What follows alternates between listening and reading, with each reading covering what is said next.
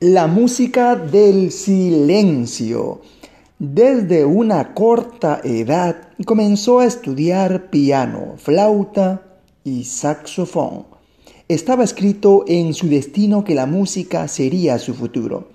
Sin embargo, desde su nacimiento, los doctores le diagnosticaron una glaucoma congénito que lo llevó a la ceguera total al cumplir los 12 años.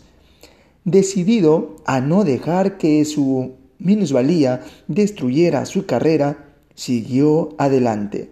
Su pasión por la música lo llevó a ofrecer pequeñas actuaciones en fiestas familiares, mientras continuaba sus estudios hasta ingresar a la universidad, egresando de ella con un título de licenciatura.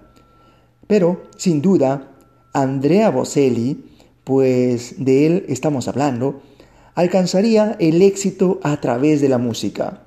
Actualmente, Bocelli es el cantante italiano más amado en Europa y en otras partes del mundo.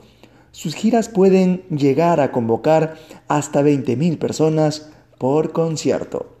Y ahí termina este cortísimo podcast. Reflexión.